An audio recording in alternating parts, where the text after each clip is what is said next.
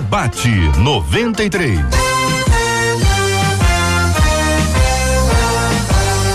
Realização 93 FM. Um oferecimento Pleno News. Notícias de verdade. Apresentação J.R. Vargas. Alô, meu irmão. Alô, minha irmã. Aqui fala J.R. Vargas, estamos de volta. Começando aqui mais uma super edição do nosso debate 93 de hoje, nesta segunda-feira, 10 de fevereiro de 2020.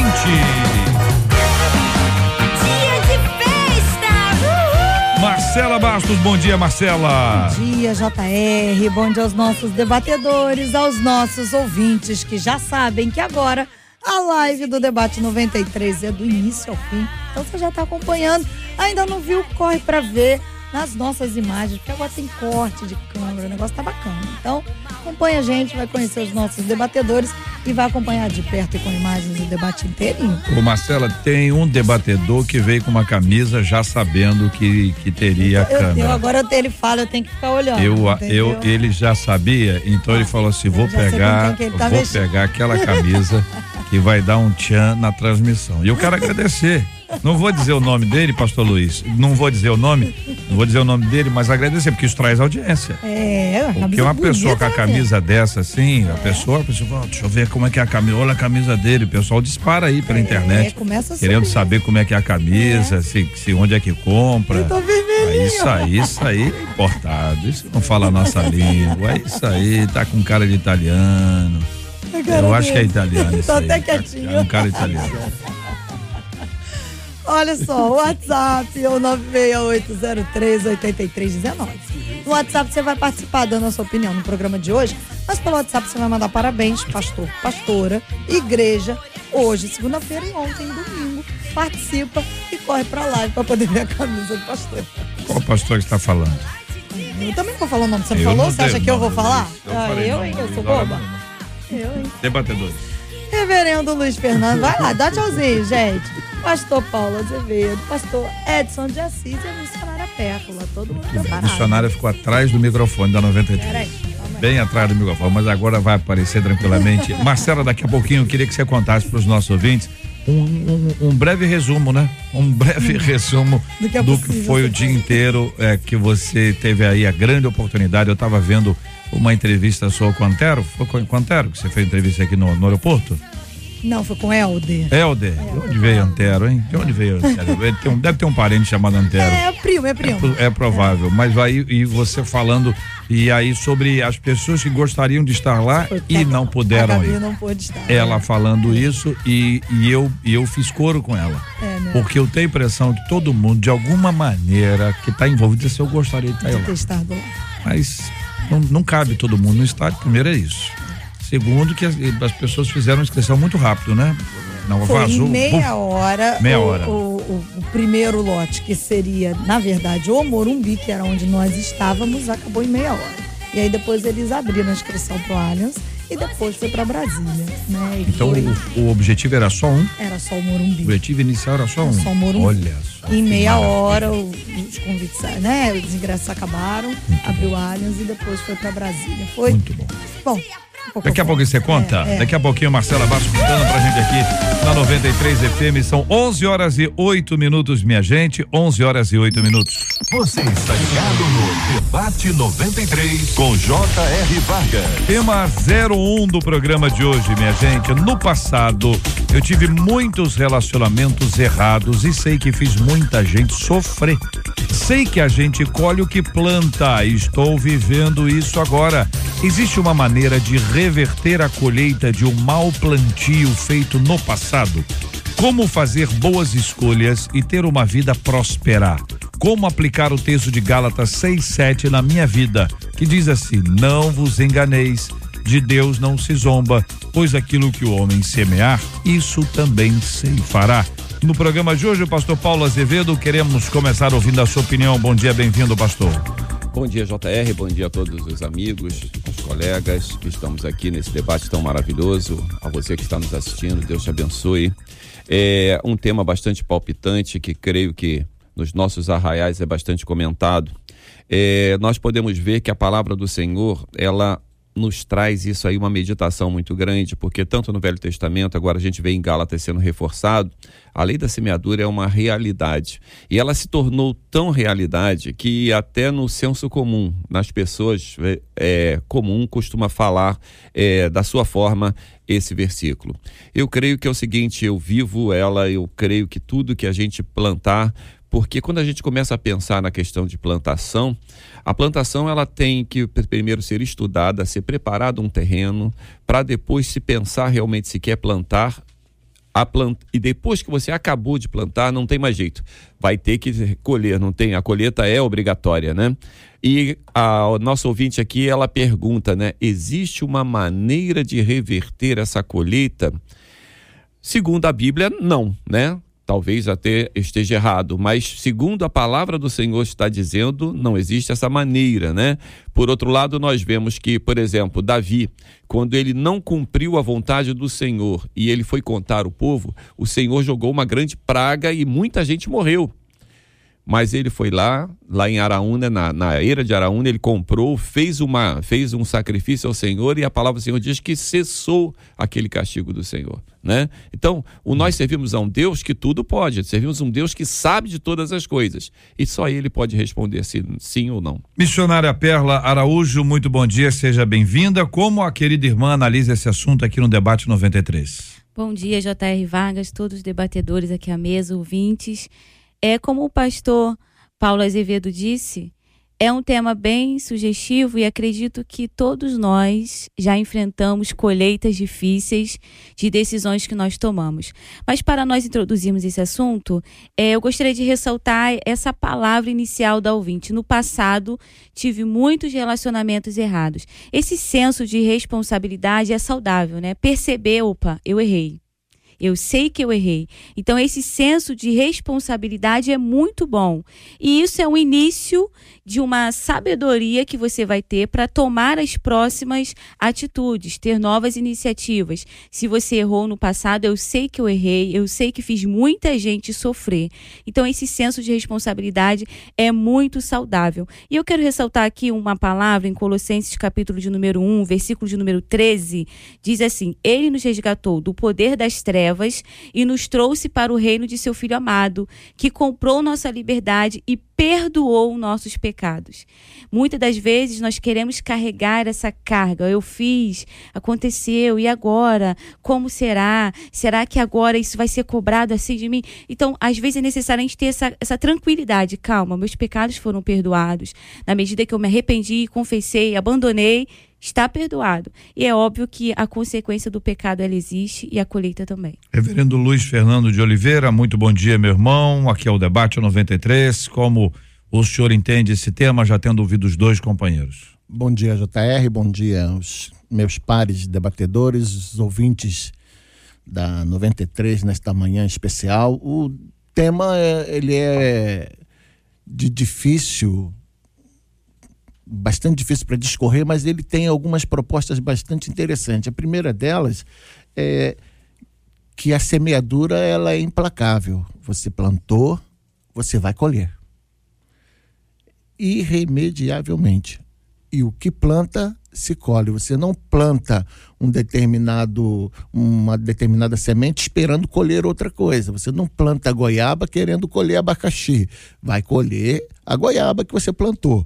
Obviamente que na direção que foi dada pelo pastor Paulo, eu também estava nessa vibe, porque entendo que sempre a misericórdia de Deus tem um, um, um, potencial espetacular, esplendoroso. Foi assim com Davi na era de Araúna, quando ele é, é, reconheceu que havia o erro e tomou para si essa responsabilidade e fez o sacrifício. E aí, na direção da missionária, ela identifica exatamente esse ponto que me chama a atenção do posicionamento da moça. Ela, no passado, tive muitos relacionamentos errados. Aqui é o cerne da questão.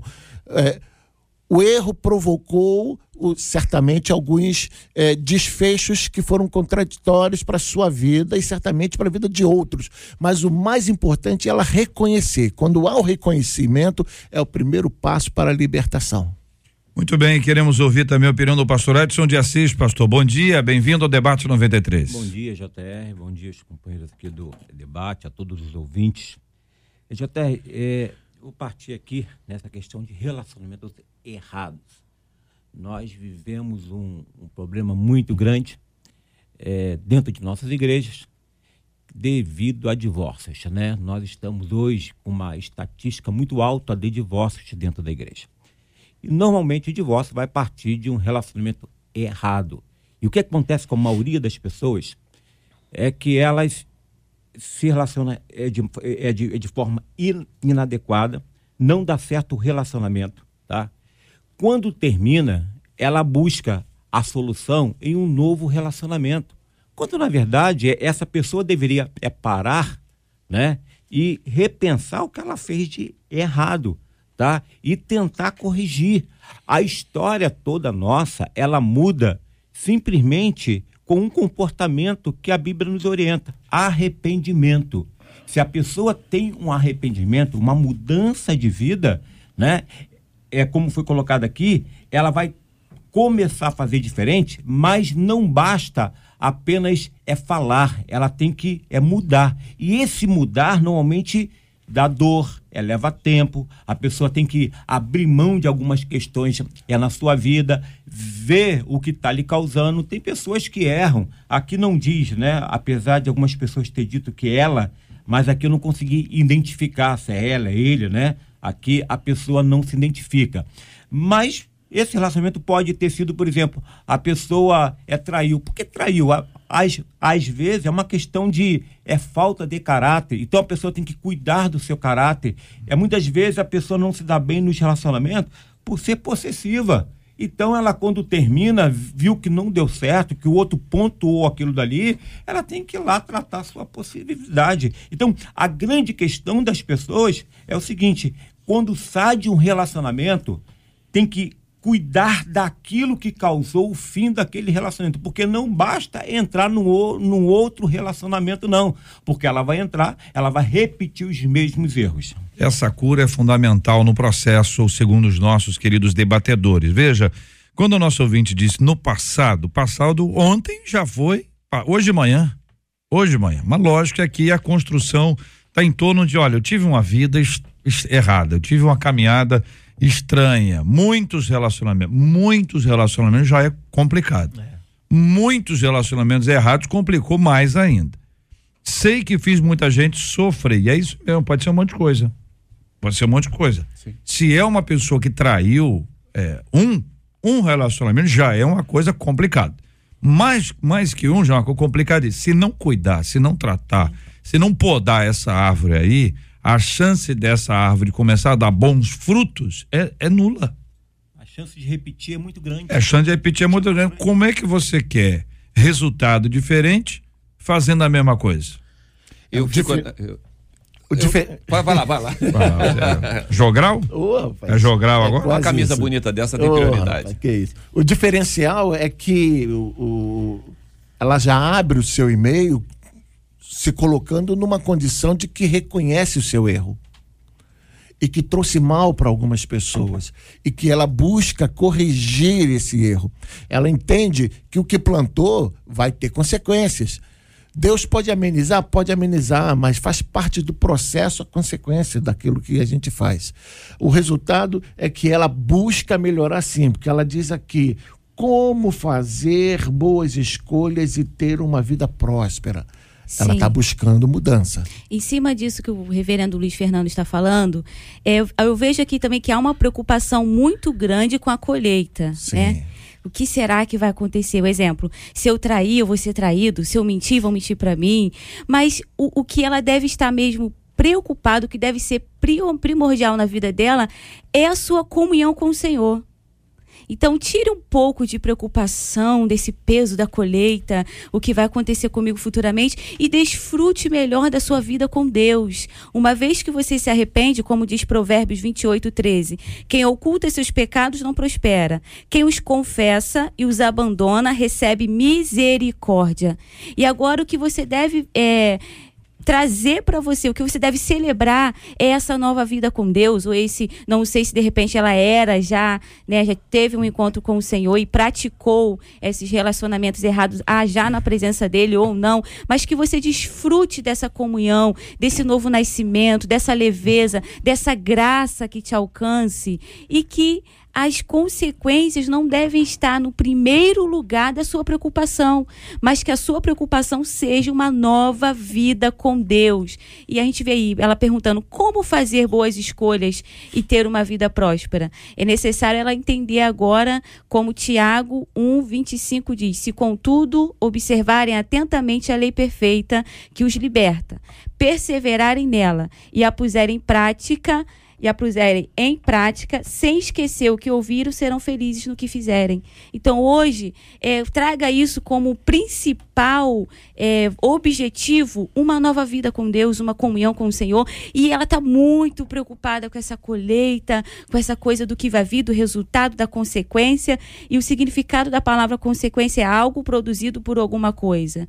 Então, se o significado de uma consequência é algo produzido por uma coisa, um resultado, se preocupe agora com o resultado resultado de um arrependimento, de uma libertação, que certamente o Senhor não vai dar nada além do que você possa suportar. O capítulo 6, o versículo 7 é o capítulo, é o versículo que foi lido, né? Não vos enganeis de Deus, não se zomba, pois aquilo que o homem semear, isso também ceifará. O versículo 8 diz: Porque o que semeia para a sua própria carne, da carne colherá corrupção.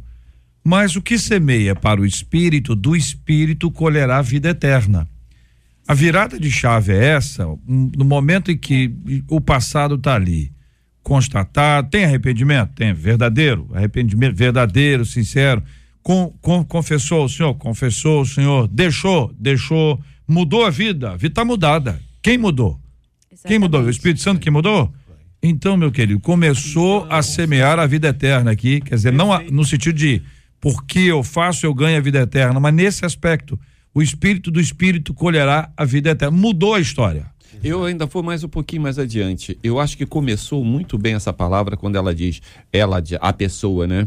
Diz no passado. A palavra do Senhor diz que Deus não leva em conta o tempo da ignorância, né? Então, o lance é o seguinte: consequências elas sempre vão existir. Mas, pelo que a gente consegue ler do que está escrito aqui, é uma pessoa que se arrependeu, que se tivesse a possibilidade não o faria novamente. Isso aí é o princípio de todas as coisas.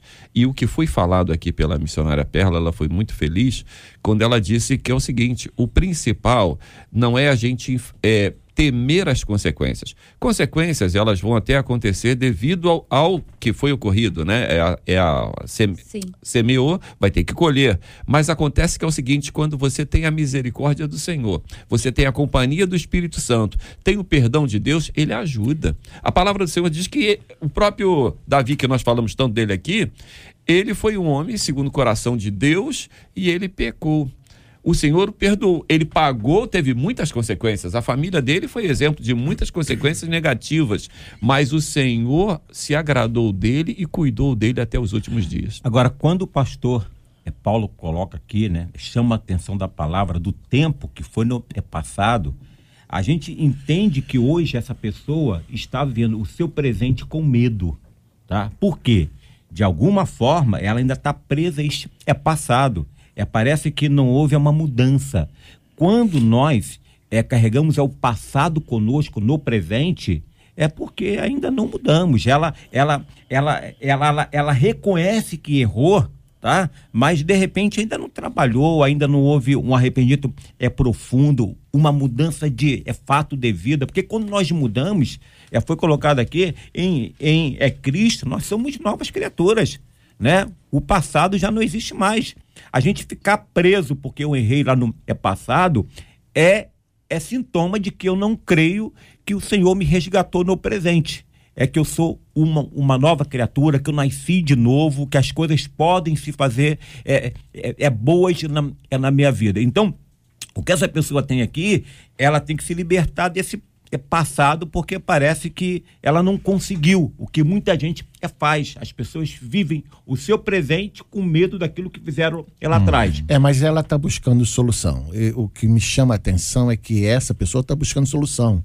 E ela mostra isso, vou repetir o texto, porque ela, existe uma maneira de reverter colheita de um mau plantio feito no passado. Ela está ansiosa por, por uma mudança. A mudança, né? Pode ser A que ela ainda mudança. esteja vivendo um momento de transição da sua vida espiritual.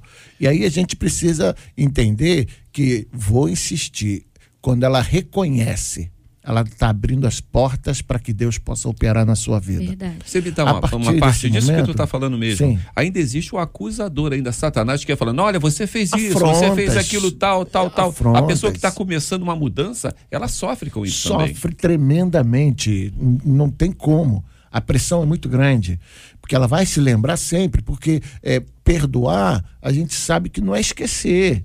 É, você não esquece dos atos que você não tem, mas é o relacionamento com ele. Sim. Mas você não esquece, você não, não, não sofre uma amnésia. Você vai lembrar daquilo, só que não vai lembrar com o efeito que foi é, o- no imediato momento em que se concebeu aquele erro, aquele fato. A ação misericordiosa de Deus, ela é tremenda, ela é tão poderosa que ela tira todo esse ambiente de dor, de sofrimento. Aí eu concordo que ela esteja vivendo na transição, esteja um momento de transição da ação carnal para a ação espiritual. E aí ela está buscando esse, esse, é, é, essa direção quando ela diz: olha, eu, eu consigo viver esse mover de hoje sem sofrer tanto o impacto do ontem. E ela diz aqui mesmo, é, e eu estou vivendo isso, ou seja, ela está falando, eu já estou vivendo nessa, nessa colheita Sim. daquilo que foi praticado. pontuar duas coisinhas. Uma é ficar preso no passado, né? E, e remoendo e, e mexendo nessa história o tempo inteiro. E a outra é não ligar. É aquela pessoa que diz, ah, passou. Entendeu? Não, não trata o, a, a questão. Não, não vai profundamente aquilo. Não busca as raízes daquilo. Não, não vai, não vai apresentar-se diante de Deus e pedir a Ele que tenha misericórdia. É simplesmente aquela pessoa que acha que o tempo cura, que, que a coisa passa, entendeu? Não, isso daqui a pouco. E cai no esquecimento, porque cai no esquecimento dele ou dela, porque a vida está muito intensa. A vida está muito intensa. Já tivemos mais tempo para pensar na vida. Verdade. Entendeu? Já tivemos mais tempo. Hoje não temos tempo para pensar na vida. A pessoa que para para pensar na vida, alguém atropela. Entendeu? Porque nós estamos acelerados. A gente está acelerado demais. A gente devia diminuir um pouquinho o nosso ritmo, entendeu? Mas nem essa fala minha aqui é uma fala é, atualizada, entendeu? Que dá a impressão de que, ah, olha lá, ó, ô, está cansado, entendeu? Dá essas impressões, mas se a gente não parar para pensar, a gente não chega a lugar nenhum mais. Esse é que é o problema, a gente não tá andando, a gente tá sendo empurrado. Uma coisa é quando você anda, assim, eu vou pegar aquele ônibus. Outra coisa, você diz, ué, que ônibus é esse aqui? Como é que eu vim parar dentro desse ônibus? Você foi levado. Então, ao mesmo tempo que a pessoa não deve, não pode, não convém, não é adequado, que ela fique presa, ela já confessou, pediu perdão, sentiu da parte de Deus, perdão, o acusador tá lá, o povo, o povo fala, tá certo? Mas você tá em paz com Deus, vamos em frente. A outra coisa é aquela pessoa que passa pelo negócio como se nada tivesse acontecido. Não tem passa- convicção de pecado, não sente nada, não, não, não se arrepende, não confessa, não deixa, é só o tempo que passa. Caiu no esquecimento. Você tá entendendo? Esses dois extremos. E vocês trazem para pra gente essa reflexão de que é necessário encarar o assunto, enfrentar o assunto e ir em frente. Ir em frente, mas nunca sem tratar. Fala, pastor. Agora, por que que alguns não reconhecem que erraram, né? O que essa essa segunda essa segunda alternativa que você colocou aí nos faz pensar o seguinte: alguém se sente culpado pelo seu erro e outra pessoa não se sente culpada. É. Ela fez, fez. Aquilo não a atormenta. Aí é uma questão seguinte: o que nos faz ver que nós erramos é a Bíblia Sagrada. É a palavra de Deus. É ela que nos confronta, é ela que nos confronta. Então, é muito comum que a pessoa sem Cristo, ela não vai ter se, se sentir culpada pelas coisas mas que ela cometerá, a não ser que seja uma coisa que está lhe trazendo, né, como os pastores colocaram aqui, uma, uma colheita muito forte, né? E está te perturbando muito. Porque na maioria das vezes a pessoa eh, não, não se importa porque ainda não teve um encontro com Cristo. Agora, quando a pessoa tem um encontro com a palavra, é a, é, é a palavra de Deus que nos mostra que nós estamos no erro. Vamos terminar esse tema lembrando o seguinte, que acho que é uma fala importante para para nós aqui, né? A pergunta sempre é o que que eu vou colher. E a missionária trouxe essa fala aqui que a maior preocupação tem sido a colheita e eu com, complementei, enquanto deveria ser a semeadura. E aí por conta disso, eh, o que que eu vou colher deveria ser o que que eu vou semear. Isso, exatamente. O que que eu vou semear? Não é o que eu vou ganhar, mas o que eu vou doar. Não é se eu serei servido, mas a quem eu posso servir. Não é se eu vou ser amado, mas é amar. O processo é diferente quando a gente pensa, em vez de o que eu vou colher, eu pensar o que é que eu vou semear. Este é o Debate 93, com J.R. Varga, na 93 FM.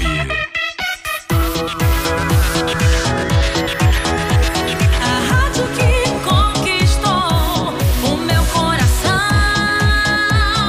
93 FM. Vamos a duas histórias muito parecidas entre si. Na semana passada, a Polícia Civil concluiu que a denúncia de uma mulher que estaria sequ- sequestrando crianças sob ameaça de uma seringa com líquido contaminado lá no Pará não era uma história verdadeira. As imagens dos circuitos de segurança comprovaram que a denunciante nem estava no local onde ela teria dito que o crime aconteceu e feito até o retrato falado, né, com informações falsas prestadas à polícia. Agora, essa mulher vai responder por falsa comunicação de crime.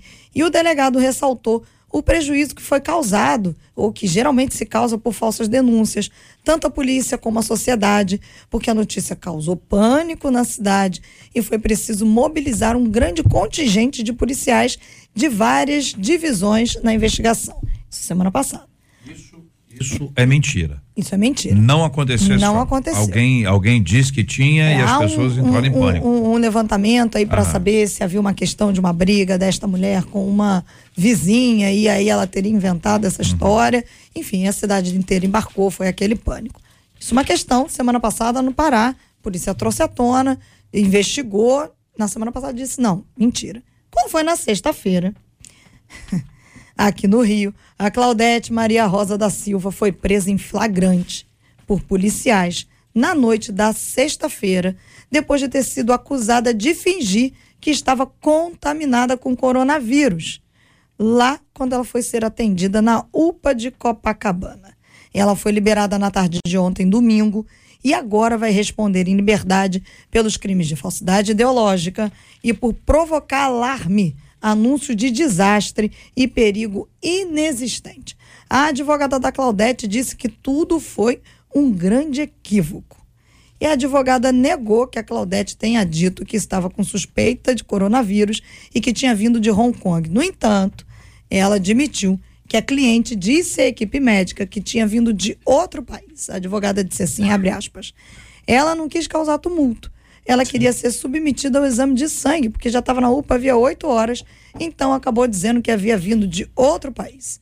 Ela não imaginava a repercussão que isso teria. Você sabe que a Claudete só foi liberada lá da UPA depois que os familiares dela chegaram e comprovaram que nem passaporte ela tinha.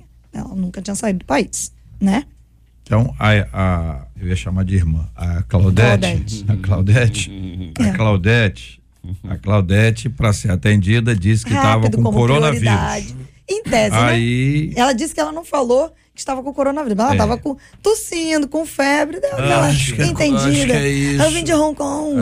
aí, É. aí, aí ela foi atendida imediatamente. É, Quem estava lá, quem né? estava na UPA pânico? saudável, Imagina o pânico. Todo mundo começou a ficar ficou ruim. doente gente. na hora. A pessoa doente. começou a ter tosse. Não, porque isso, isso é um efeito emocional impressionante. É. Bom, aí que enquanto ela estava sendo atendida, aí como é que descobriram que Então, ela ficou presa lá, né? Aí Porque depois tem a questão da na quarentena, quarentena? vamos ver. a- Vou mandar você a para Anápolis. Ela falou, não. Aí a família veio, A família foi lá. comprovou que nem passaporte ela tinha. E aí, Aí da ela UPA, ela presa. foi direto pra delegacia. Ei, Como não tem- piada como- se não fosse tão É, sério é triste, né? situação, E como ela não tinha antecedentes criminais, ela foi liberada Mas ontem. tá aí, vai vai responder ter- em liberdade, mas responder vai um responder. aí. E aí são duas histórias Uhum. que acabam nos levando a pensar na questão da mentira. Quais são os males que uma mentira pode provocar na vida de alguém ou até mesmo aí de uma sociedade, nos dois casos aqui, né? Como é que a gente vive uma vida na verdade, ainda que inicialmente a verdade possa custar algum dano pra gente? Isso a gente tá falando aqui, claro que os casos são em grandes proporções, mas a gente tem gente que vive vida de mentira no dia a dia. E a gente sal- é, é, ressalta aí Salmo 34, 13, que diz: guarda a tua língua do mal e os teus, os teus lábios de falarem E enganosamente. aqui um caso é uma pessoa que quer o mal para alguém e a outra pessoa que quer se dar bem. Isso aí. Bom, o primeiro, primeiro problema da mentira começa já no Éden, né? A questão levou a consequências trágicas na vida do homem. E de lá para cá, a gente vem sofrendo essa paga por conta da mentira. A condenação veio exatamente por, por pelo homem acreditar numa mentira. E isso tem sido traumático, porque a mentira ela corrói, ela destrói eh, relacionamentos, sejam conjugais, sejam familiares, sejam de, de amigos e até de irmãos e irmãs em Cristo Jesus. É muito perigoso. Por isso, o pai da mentira é o diabo. Eu fico impressionada também como o povo de Deus. Agora eu quero falar do povo de Deus mesmo, nós, como nós é, compartilhamos notícias falsas, coisas que a gente nem sabe se é verdade, como no primeiro caso, nós não sabemos se é verdade. Eu lembro que houve uma época em que estavam muito se falando na internet sobre pessoas que estavam sequestrando crianças. E eles compartilhavam fotos de vans escolares, compartilhavam fotos de motorista dessas vans, ou seja, uma coisa que não era comprovada, a polícia não tinha dado nenhum posicionamento à questão disso, e muitos servos de Deus compartilhando fotos de pessoas que não tinham nem nada a ver com aquele assunto. Então, isso é um despertar para nós. Quando nós estivermos diante de uma notícia, primeiro buscar fonte, se aquilo ali é verídico, antes de eu compartilhar, de eu falar, de eu colocar, de eu nomear, porque aqui em Provérbios, capítulo de, capítulo de número 12, versículo de número 19, diz assim: Palavras verdadeiras resistem à prova do tempo, mas as mentiras logo ficam evidentes. Então, diante de um desespero, como no primeiro caso, diante de um desespero, fique tranquilo. Se for mentira, rapidamente a polícia vai descobrir. Então, essa, essa- esse pânico que causa em nós diante de uma notícia e a gente sai compartilhando, sai comunicando, sai falando, e a gente não sabe nem a fonte se é verdade ou não. Então, a gente também tem que estar com essa sabedoria para entender sobre o que realmente é verdade e o que é mentira. Uma mentira repetida muitas vezes, ela se torna uma meia-verdade. O que nós estamos acompanhando aí, essa questão de fake news, essa situação toda que a missionária acabou de falar, é que infelizmente as pessoas estão vivendo as situações sem pensar nessas consequências que vai, vão, poderiam causar. Essa mulher foi feito até um retrato falado dizendo que ela estava sequestrando crianças. Essa mulher poderia ser pega por uma turba e ser morta sendo inocente. Nesse outro caso aqui, poderia causar um grande tumulto e pessoas acabarem morrendo de verdade devido ao tumulto que essa pessoa fez para tentar se dar bem. E infelizmente, quando a gente fala a questão aí da, da lei de Gerson, né, da, que a pessoa quer se dar bem, aquela Deixa, situação toda. Não, é até meu amigo. E outra coisa, Sou ele, ele é tricolor. Um né? de um comercial. Sim, sim, sim, sim, sim, não. Mas é o, o Gerson que né? mora lá no Mendanha, não é esse que você estava é pensando. não, Não, não. é. E quando a gente começa a pensar naquela pessoa que ela quer se dar bem, custe o que custar, mesmo que outras pessoas saiam, é, saiam perdendo. Nós, como cristãos, nós, como cidadãos, devemos privar é, é, preservar, acima de tudo, a verdade. Porque a verdade, às vezes até ela pode doer um pouquinho, né? Quando a gente vai fazer, ela pode doer um pouquinho, mas ela só traz benefício. A mentira, por mais perfeita que ela seja falada, no final ela vai demonstrar suas garras verdadeiras e vai trazer muita dor. A primeira coisa que eu vejo aqui, seguinte, a questão do julgamento. É julgamos aquilo que não conhecemos, tá? Essa essa professora julga, né, uma, uma uma situação que ela desconhece. A segunda aqui, essa essa questão da da mentira aqui de- dessa mulher para se dar bem dentro dentro da UPA é cultural. É cultural. Eu já vi pessoas, né, é, é mulheres, é dizer que é que, é que estão é grávida para se dar bem dentro do mercado. A questão dela aqui é que se tornou notícia.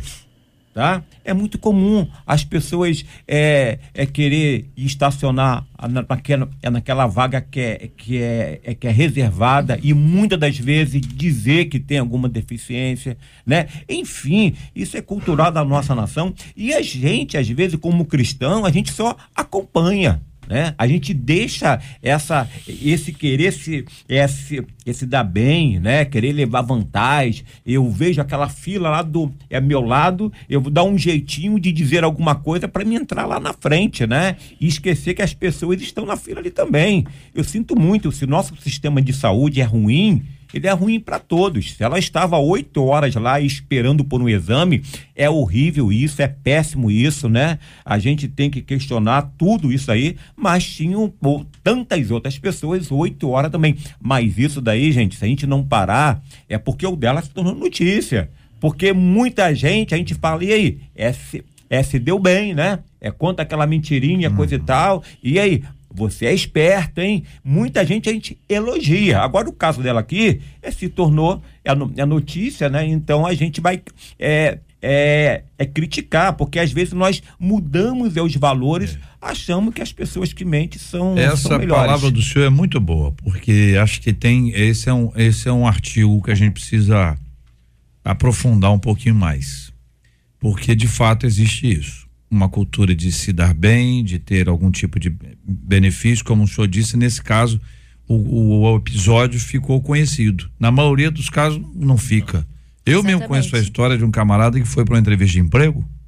Aí um monte de gente lá para ser entrevistado. Ele chegou mais cedo, um pouquinho, foi no banheiro, lavou, molhou o ca- cabelo, como se tivesse colocado gel, voltou para a sala. Quer dizer, as pessoas não viram, não viram na sala e disse: Olha, tudo bem, pessoal, muito obrigado.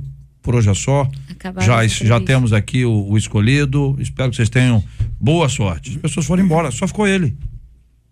Aí quando o cara falou, "Ué, cadê o pessoal? Não só tem eu aqui. e aí esse cara conta a história e outros contam a história dele como se isso fosse uma coisa Esperta, Positiva, legal, bacana. positiva, falo. Entendeu? Então, esse é um negócio que realmente é fruto do pecado. Porque o pecado é que gera esse tipo de posicionamento, que tira o respeito do próximo, o cuidado com o próximo, o zelo com o próximo, colocando a gente em primeiro lugar. Toda vez que o ego, que o eu é primeiro lugar, é primeiro lugar, é primeiro lugar, pode ter certeza disso. Deus não está em primeiro lugar. É, e o que é, mentiu, faltou temor.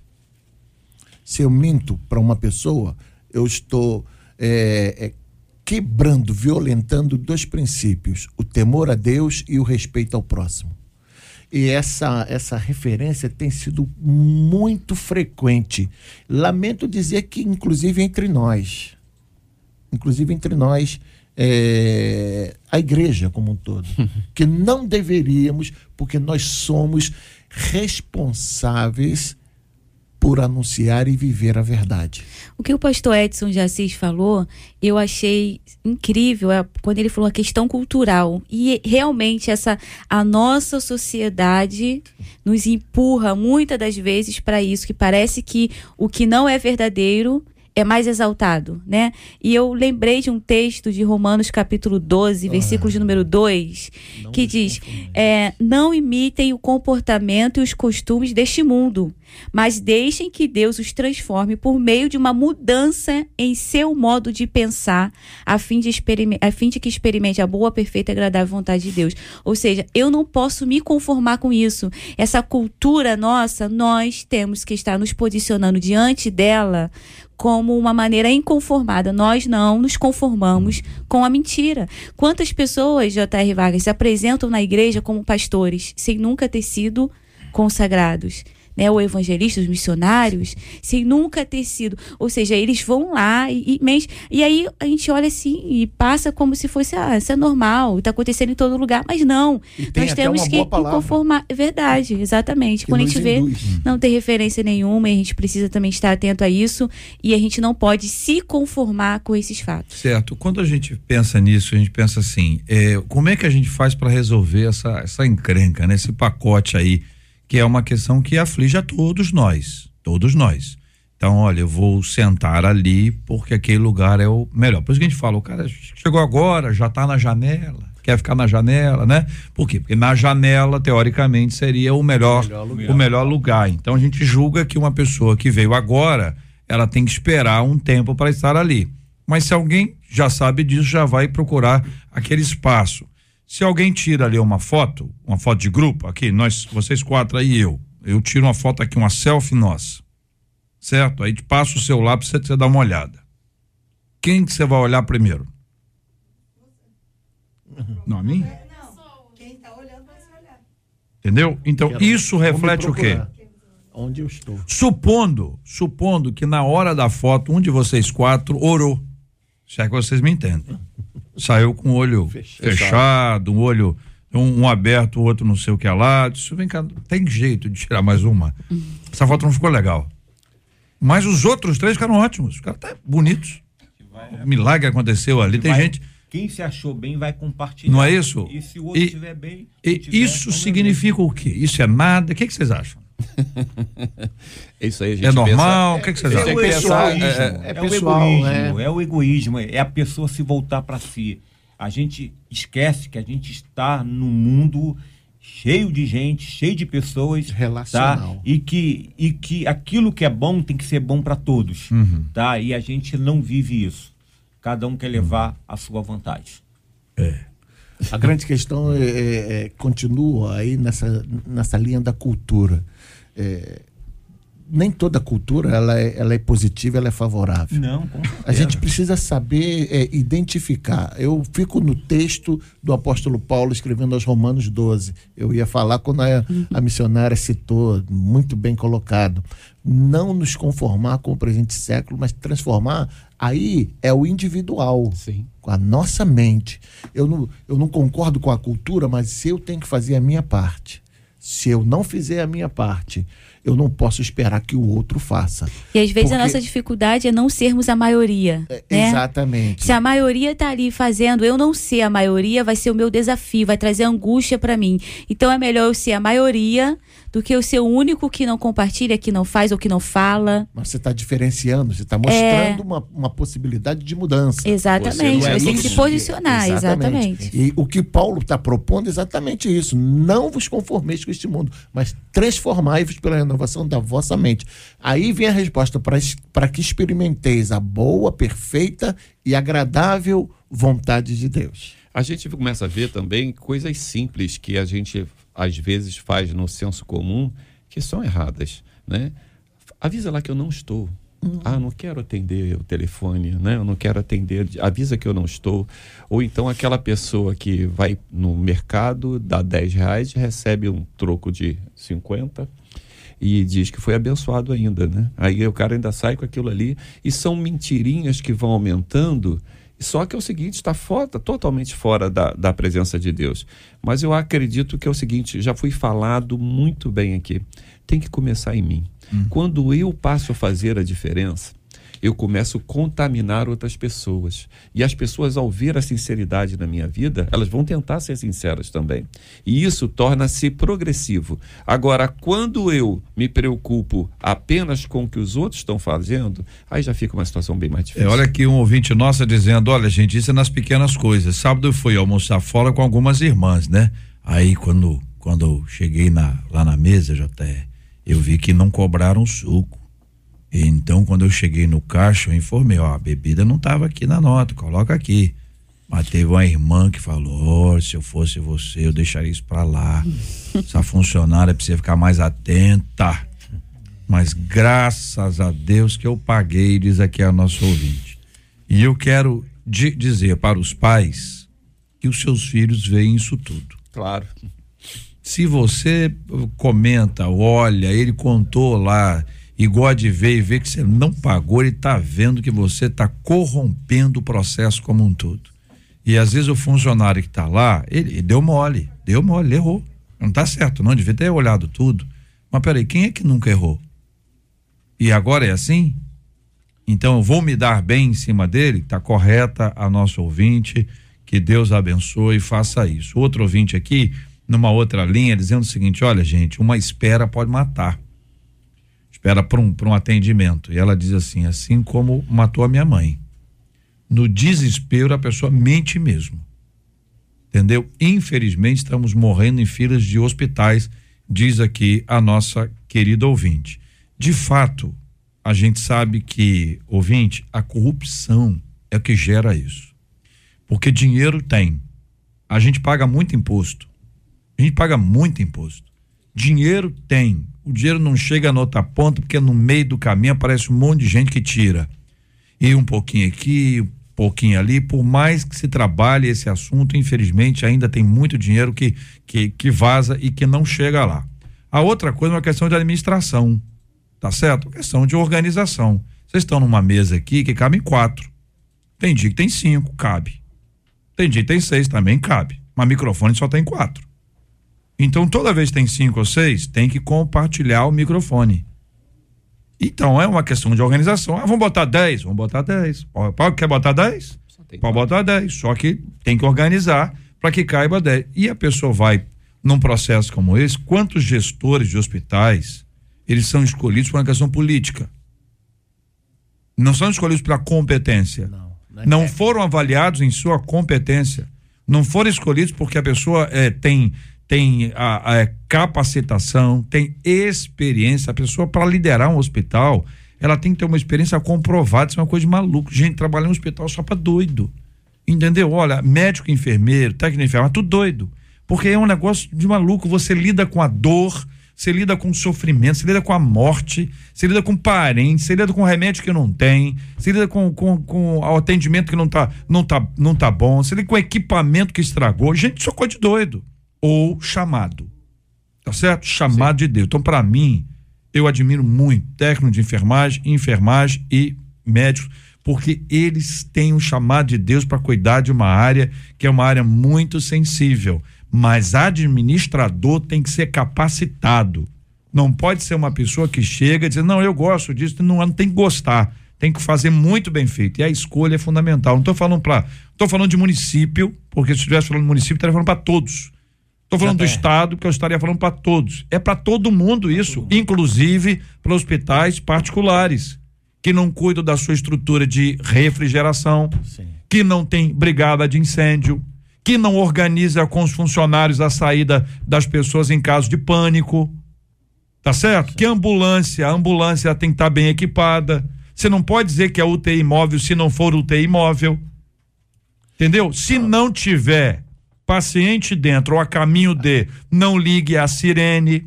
É, a não a ser que doença- esteja a caminho de, A ainda que sem a saúde paciente. virou um negócio lamentável. É, as um OS entraram aí um uma- uma Mas eu queria só chamar a atenção, JR, porque a ouvinte disse que às vezes no desespero a pessoa mente.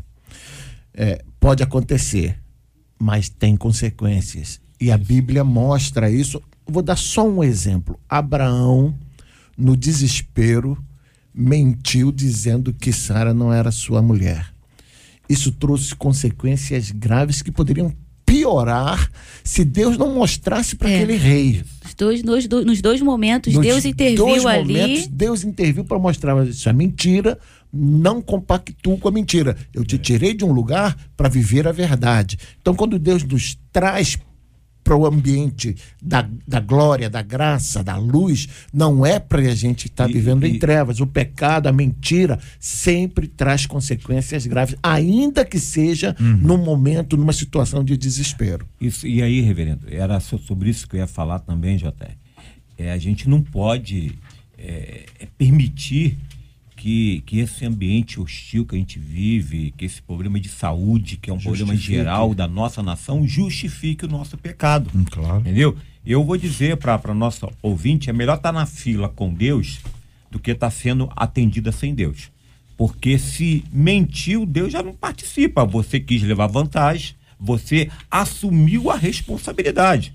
Né? Então é você, você vai lá. Agora, se você está ali, naquele momento, é sofrendo, mas você está é, com Deus do seu lado, é participando, pode estar certo que é melhor estar na fila lá, é melhor esperar do que aquele atendimento lá dentro. Muito bem, queridos debatedores, obrigado pela fala transparente, sincera, aos nossos queridos ouvintes, a participação de cada um deles com a gente aqui. É um privilégio muito grande ouvi-los e ter aqui os nossos ouvintes interagindo, todo mundo participando aqui, porque quando a gente fala de saúde, a gente está falando uma coisa muito, mas é muito importante. É muito importante. Qualquer coisa deveria passar recurso para a saúde tem muito investimento em coisa desnecessária, em coisa que não é importante, em coisa passageira, em coisa que é só um visualzinho enquanto os hospitais estão desestruturados. Mas volto a dizer, na maioria dos casos é questão de administração. Porque quando tem uma administração rigorosa, zelosa e outra coisa humana, humana, tem gente que dá lucro na, na instituição mandando as pessoas embora. Aí qualquer um faz. Eu quero ver dar lucro sem mandar o pessoal embora, valorizar o pessoal. E quem tá à toa, ó, ah, não pode mandar embora porque tá à toa, tem que ir embora. Ué, se tá à toa, vai, vai fazer outra coisa. A gente tem gente nos hospitais que precisa de cuidado e de zelo. Isso não é brincadeira. Faltam cinco minutos para o meio-dia. Marcela Basso, o seu, a sua palavra aí sobre o sábado extraordinário do Descent. Vamos lá, eu vou tentar organizar aqui o meu pensamento para todo mundo conseguir entender. Eu vou falar do que eu vi e daquilo que Deus ministrou no meu coração. É, o que aconteceu sábado realmente foi alguma coisa incrível. Eu estava no estado do Morumbi, lá eram 80 mil pessoas reunidas, a maioria jovens. A idade média era de 19 a 26 anos, então eram jovens bem jovens, né? Haviam jovens mais jovens, jovens um bocadinho mais de tempo, que nem eu. e mais alguns outros.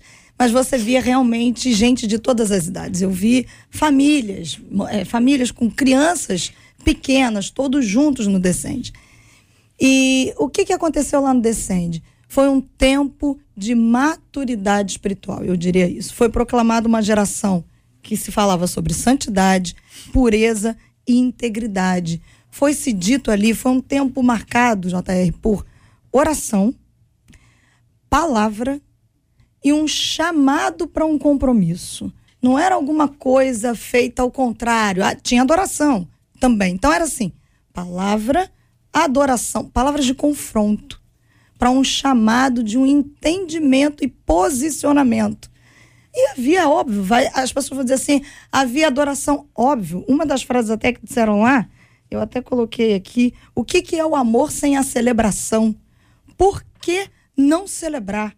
Por que não dançar? Por que não pular na presença de Deus? Só que todas as palavras convergiam exatamente para essa questão da maturidade, de a importância da oração. Lá foi falado sobre oração, sobre jejum, sobre leitura bíblica, inclusive até eu trouxe aqui alguns números anotados sobre a questão é, de adoção. Foi se levado a pensar sobre evangelismo. O que aconteceu ali, JR? Foi um dia em que jovens foram preparados, ensinados a pensar um culto racional. Foi falado, inclusive, de oferta, para ensinar a motivação correta sobre ofertar. Foi se proclamada uma, uma frase muito interessante que dizia: o fim da vida dupla. Um, um grupo de jovens subiu, eh, jovens que estão tanto no ensino médio quanto alguns que estão na universidade, e eles oravam, eles diziam assim: Nós não queremos mais a vida dupla.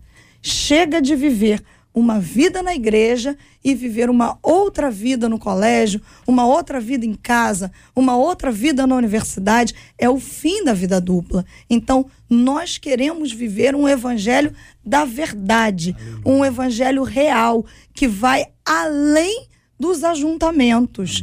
E ali se foi proclamado. Então, foi-se feito ali compromisso, JR, eu trouxe números.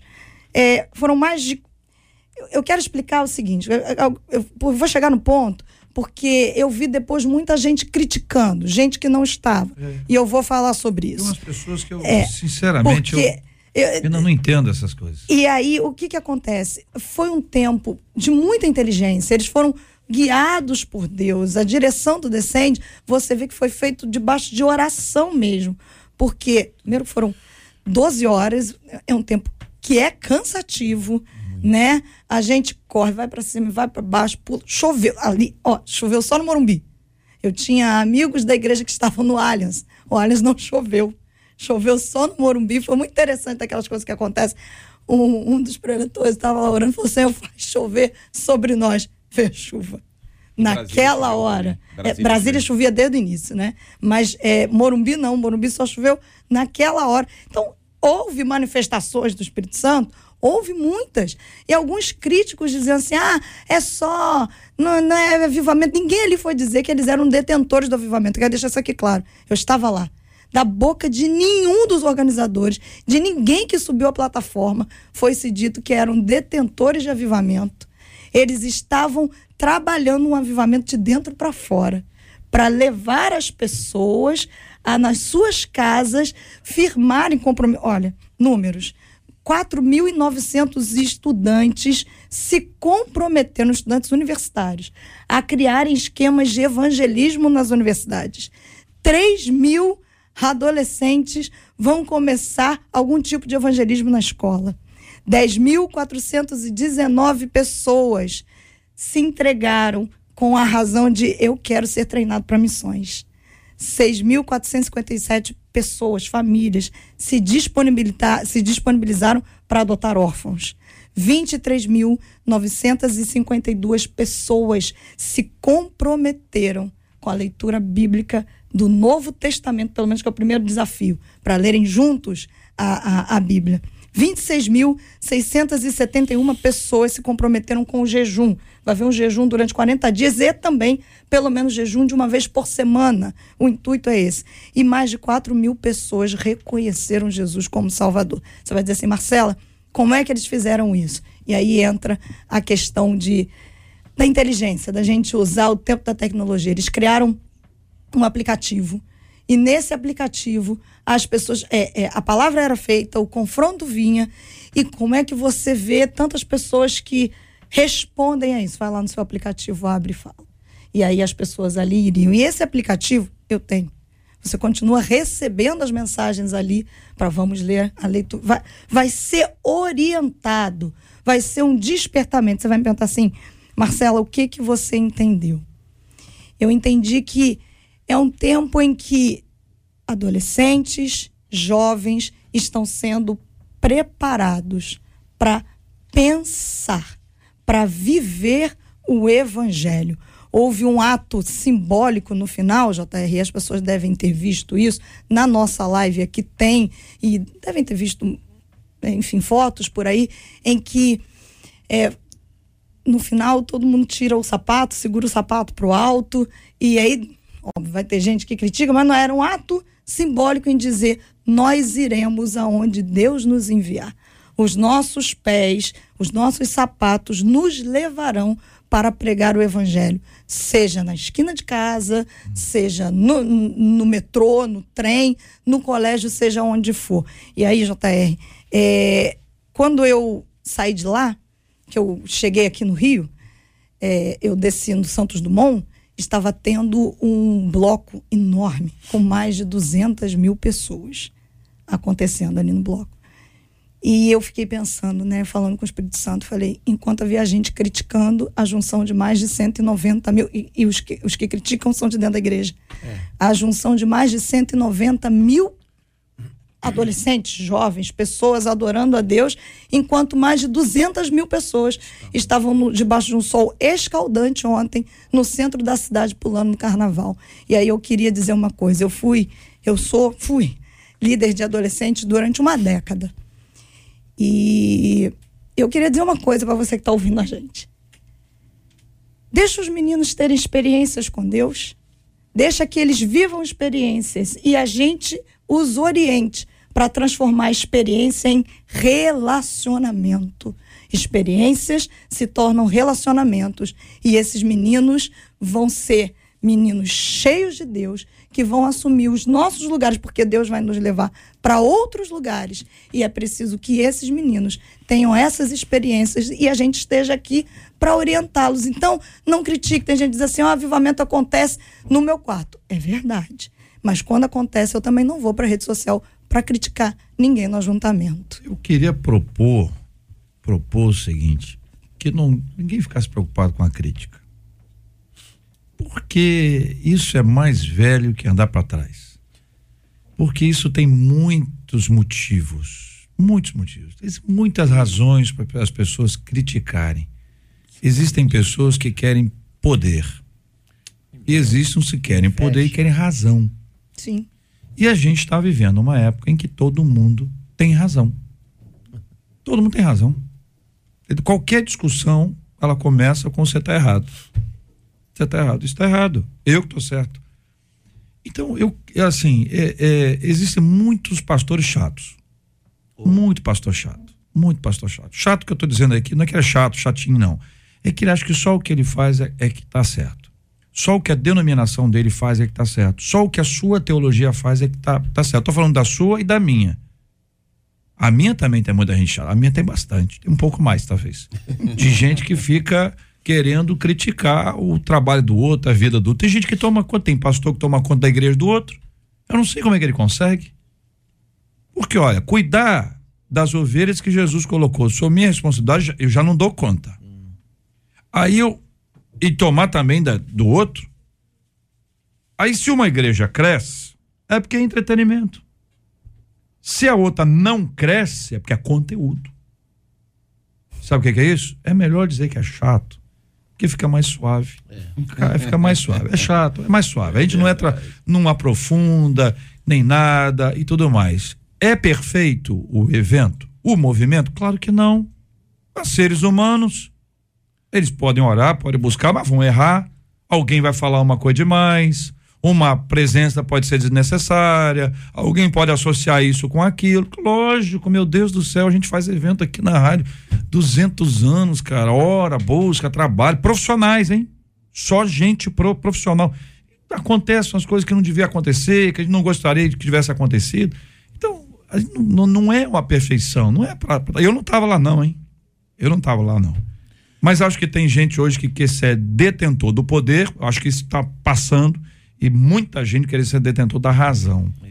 E eu vi, o que eu vi, eu vi, eu vi minutos. Eu vi minutos ao vivo no YouTube. Minutos. Mas o que eu ouvi nos minutos já me levou a um quebrantamento espiritual. Porque eu acho que a gente não tem que estar de um lado ou de outro. A gente tá- tem que buscar o Espírito Santo de Deus, ele vai nos orientar. É um rapaz, logo após uma oração lá que eu, eu não sei nome de ninguém. Não sei nome de ninguém. mais Eu falei para Marcelo. 100 Falei para Marcelo, eu não sei nome de ninguém, mas é um líder mais velho que orou para um líder mais novo, passando a liderança Sim, para ele. foi E o líder mais novo, quando o cara começou a falar, eu falei, rapaz, que, que negócio extraordinário. Depois dele veio um outro camarada magrelo, camiseta preta. Magrelo, camiseta preta, devia ter um Tava 100. conduzindo. Devia ter um 100 lá. E a palavra dele foi: daqui a dois anos, alguns de vocês estarão sendo missionários entre os muçulmanos. Alguns de vocês. Ah, gente, pelo amor de Deus. Fantástico. Ah, não, porque eu sou. Eu não concordo com a doutrina, não sei o quê. Olha, eu estou aqui com vocês, participando dessa mesa aqui há muito tempo. Vocês acham que eu concordo com tudo que eu ouço aqui? Não. E você acha que todo mundo concorda com o que eu falo aqui? Não. A gente convive, é respeito. A gente aprende a admirar, você até discorda, mas aprende a admirar porque tem caráter, tem integridade. Por que, que eu vou achar que a minha teologia é superior à sua? Ou a minha prática de vida é melhor do que a sua? Todo mundo que se acha mais espiritual, já deixou de ser. Porque no momento que se acha mais espiritual, mostrou que não é. Esse que é o problema. Não, não, isso aí. Então é o seguinte, olha, eu, eu, eu quero encorajar. Quem foi? Você foi. Outras pessoas foram. Eu fui para alguns minutos. E este, estes minutos, para mim, foram, eu imaginei o tempo inteiro. Os minutinhos que eu, eu peguei ali a, a benção, eu aproveitei. Por quê? Porque Deus falou comigo.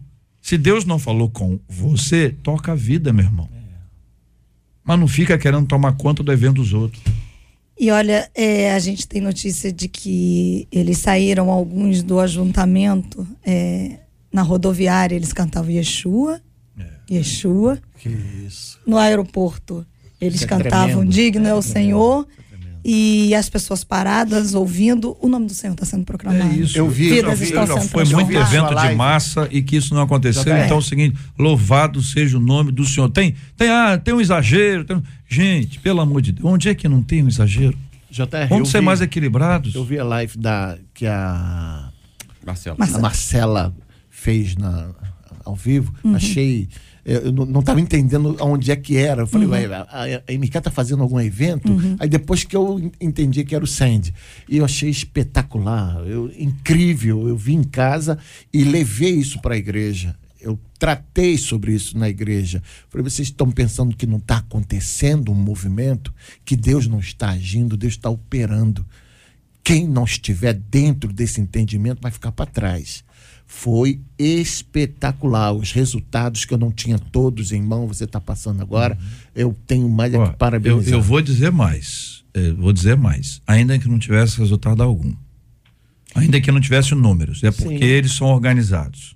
Nós temos que aprender. Aprender. Ainda, sabe, é, é o seguinte, cara, esse impacto na vida de um garoto, de uma garota. Nossa. Gente, eu vivi isso na minha, Muda. na minha, na minha, na Muda minha fase, Muda entendeu?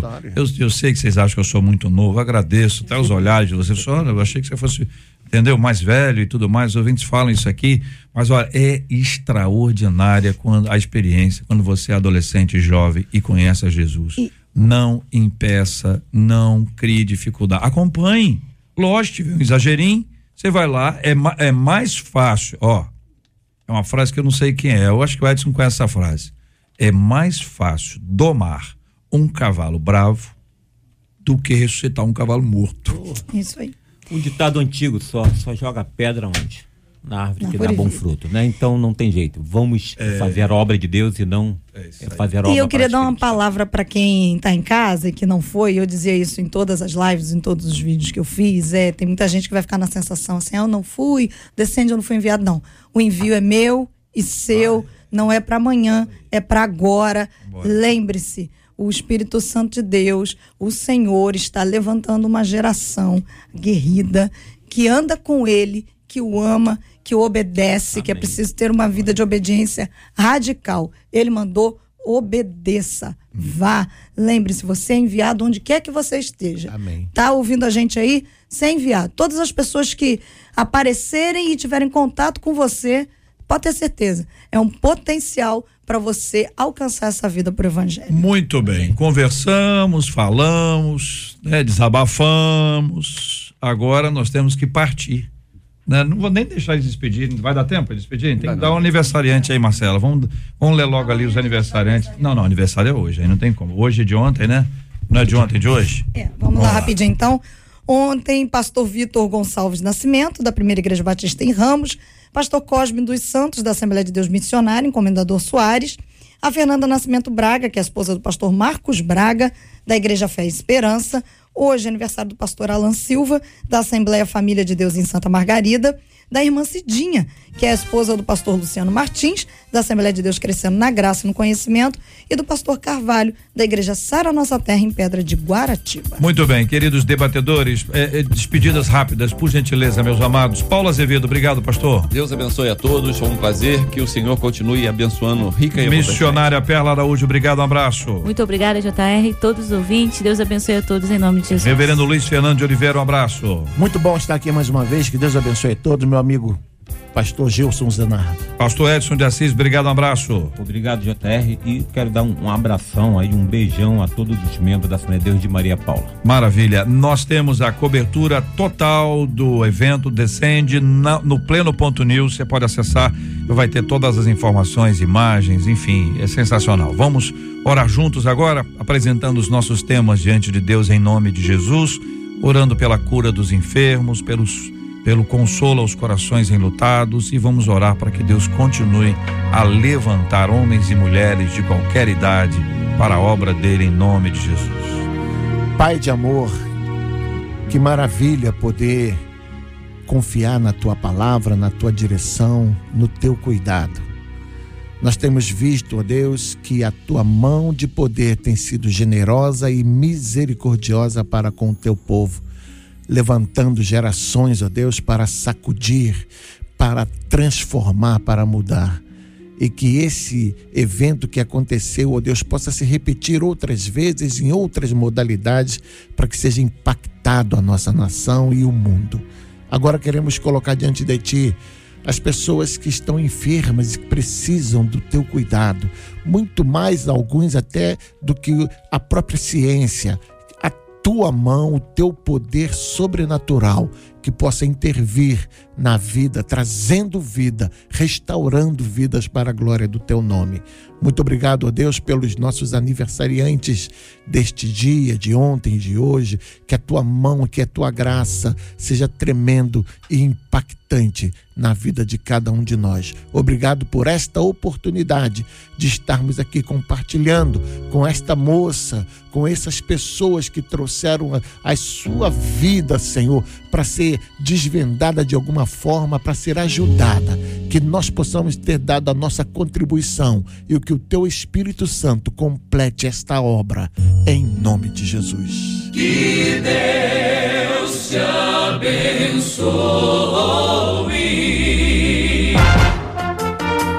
Você acabou de ouvir Debate 93.